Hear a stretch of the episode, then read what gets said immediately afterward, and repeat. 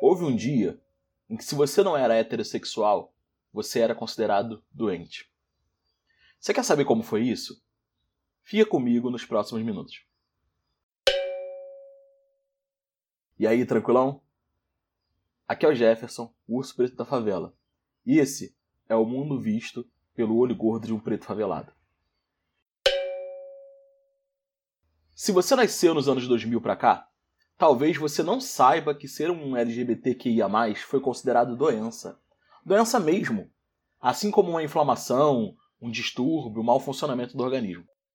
E quem trata de doenças? Isso mesmo, os médicos e médicas. E como se trata de doenças? Com terapia, remédio, prescrição, internação. Muitos de nós foram internados e viveram a vida em manicômios. Manicômios apenas por não se encaixarem na norma de sexualidade vigente. Você pode imaginar o que é viver sua vida no manicômio? Por ser quem você é? Quando a gente grita contra essa história de cura gay, a gente não está fazendo isso por implicância, não. Nós fazemos isso porque a gente não quer mais ser submetido a esse tipo de terapia, doses de remédios ou ainda internações, simplesmente por amar e desejar quem a gente ama e deseja. Depois de muita militância, de muitos estudos e da morte de muita gente, afinal, nada se negocia de um dia para o outro e nem na perfeita paz.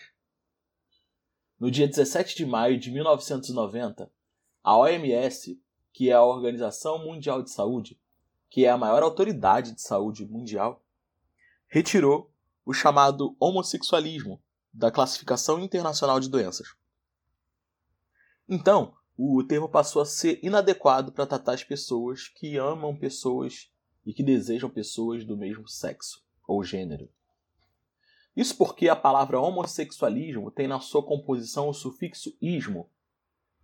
Você lembra que o sufixo ismo está em palavras como sonambulismo, reumatismo, priapismo, e ele serve para poder designar doenças. E é por isso que a gente não usa mais o termo homossexualismo, lesbianismo, transexualismo, a gente usa a homossexualidade, a lesbianidade, travestilidade, transgeneridade, transexualidade, né?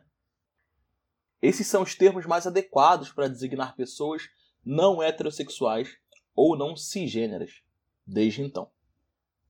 Eu queria dizer para vocês que, no caso das pessoas transexuais e transgêneras, a situação não é bem assim, não. Até hoje, essas pessoas lutam para ter os seus modos de viver e de ser é, despatologizados, ou seja, retirados ou não encarados mais como doenças. Em breve vou chamar uma pessoa trans aqui para a gente poder falar um pouco melhor sobre isso. Desde 90, 1990, o dia 17 de maio ficou marcado como dia de luta contra a LGBTQIA fobia. Ou contra a fobia, as pessoas que não estão na norma sexual ou de gênero padrão. Mas afinal, o que, que são essas fobias? Quando a gente fala em fobia, a gente está falando do quê? A gente está falando de medo, mas também pode ser de sentimentos e comportamentos de repulsa. E que, dependendo da situação e da oportunidade, podem resultar em agressão e até na execução de pessoas não heterossexuais apenas por elas existirem. Segundo o portal Agência AIDS, no Brasil, em 2019, a cada 23 horas alguém perdia a vida por conta da homofobia. E nós sabemos que, como não havia dados oficiais do governo até então, a subnotificação, ou seja, é, acontecimentos que não estavam dentro da estatística, que não foram registrados. Essa subnotificação ela acontece. E a gente tem certeza que esse número é muito maior. Nós precisamos fortalecer a nossa gente. Isso se faz estudando, se informando, aprendendo a se defender e sabendo bem como as coisas funcionam para poder proteger a gente, garantir nossos direitos. Para isso, é urgente que haja educação sexual nas escolas. Isso vai garantir que as nossas crianças entendam a sexualidade humana de acordo com o seu estágio de desenvolvimento. E isso vai fortalecer elas para identificar inclusive possíveis abusos e denunciar com segurança e sem culpa. Lembrando que muitas crianças não denunciam, não falam por medo ou por não saber nem falar o que está acontecendo. Também é necessário exigir respeito das instituições brasileiras, sejam elas públicas ou não.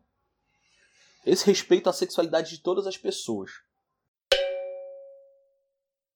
Para poder corrigir essas desigualdades que eu pontuei aqui, também é necessário exigir respeito das instituições brasileiras, sejam elas públicas ou não.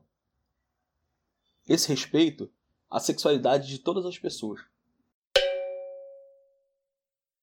Para poder corrigir isso, essas desigualdades, deve vir da esfera pública a garantia dos direitos das pessoas fora da norma.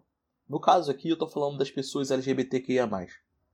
Em todas as instâncias, esse direito tem que ser garantido. Garantir a um grupo o direito que todas as pessoas têm não é privilégio. Portanto, emprego, formação de família, direito de ir e vir com segurança, não são privilégios como muitos insistem em afirmar.